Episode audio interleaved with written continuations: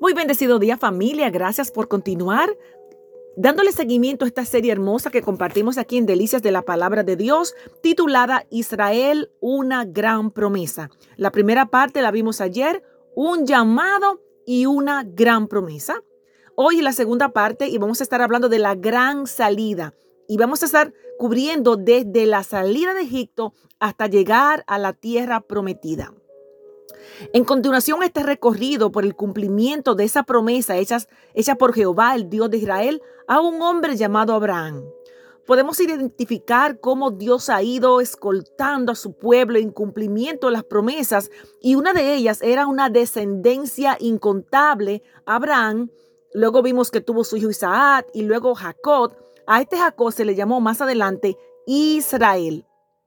Jacob saldría de su lugar donde estaba ubicado en Israel, pero con la promesa de que regresaría más tarde, porque esa descendencia iba a necesitar un proceso especial en Egipto, porque Jacob y los suyos eran aproximadamente unas 70 personas y al salir después del cautiverio en Egipto, estar cautivos ahí por, por, ese, por, por un periodo de, de 430 años, Egipto se convertiría para los descendientes de Israel el vientre de una gran madre que gestaría una gran nación. Les repito, el tiempo era 430 años de esclavitud que pasaron y ya Jehová le había profetizado en Génesis que eso iba a acontecer.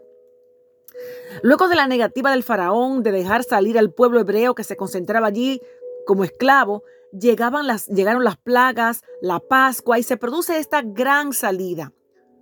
Justo después de esta salida de Egipto, el cruce, se produce el cruce del Mar Rojo, guiados por Moisés. Los hebreos son testigos de este asombroso acontecimiento milagroso.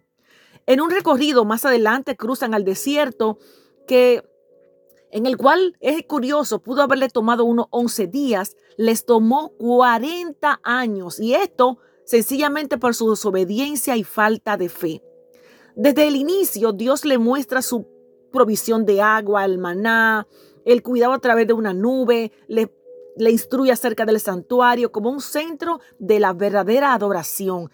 El Señor estaba instruyendo a esa nueva generación, o sea, ese pueblo que recién se formaba, para que le obedeciera a través de, él le entrega las tablas de la ley allí, recuerdan, en el monte Sinaí, donde hay un pacto de compromiso, un pacto de obediencia, donde públicamente el pueblo confirmaba que Jehová era su Dios y Dios sería el pueblo de ellos, la cual eh, en esas instrucciones, en ese pacto, contenía eh, instrucción para la santidad, las leyes morales, cívicas, la celebración de las fiestas, para que el pueblo viviera una vida santa y en comunión.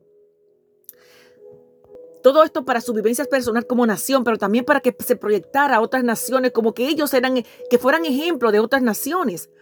Vamos a ver que en el libro de Levítico nos impresiona la gran enseñanza, el acceso a Dios mediante la sangre expiatoria.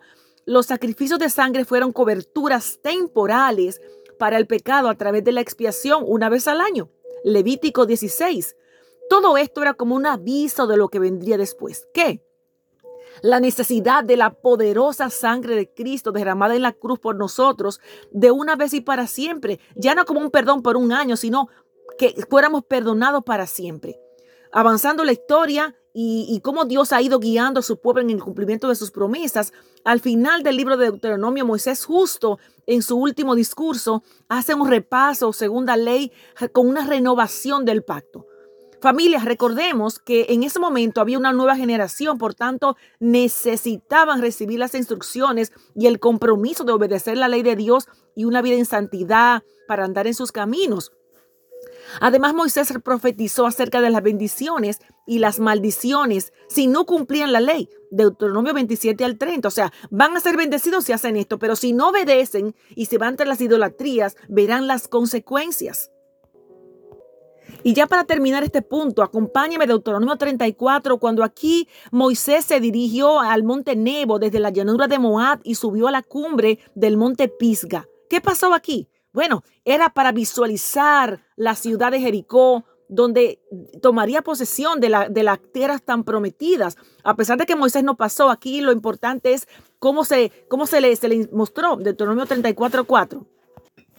Esta es la tierra, eso lo dijo Jehová Moisés, esta es la tierra que te, le, prometí bajo juramento a Abraham, Isaac y a Jacob cuando le dije, le daré a tus descendientes, ahora te permito verla con tus propios ojos, pero no entrarás a ella.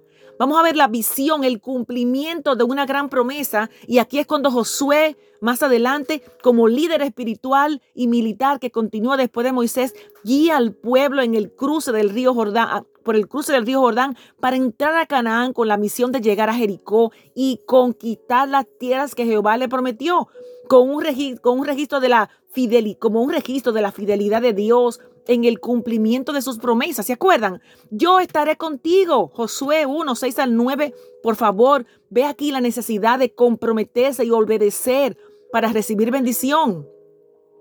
Aquí Josué como un salvador, vamos a ver que proyectó a Jesucristo como un redentor que cumple sus promesas. Y es una, esa es una misión que tenemos de darle seguimiento a las promesas que el Señor ofreció y las cumple al entregar las tierras. Más detalles comenzamos mañana, así que por favor no se pierdan lo que sigue.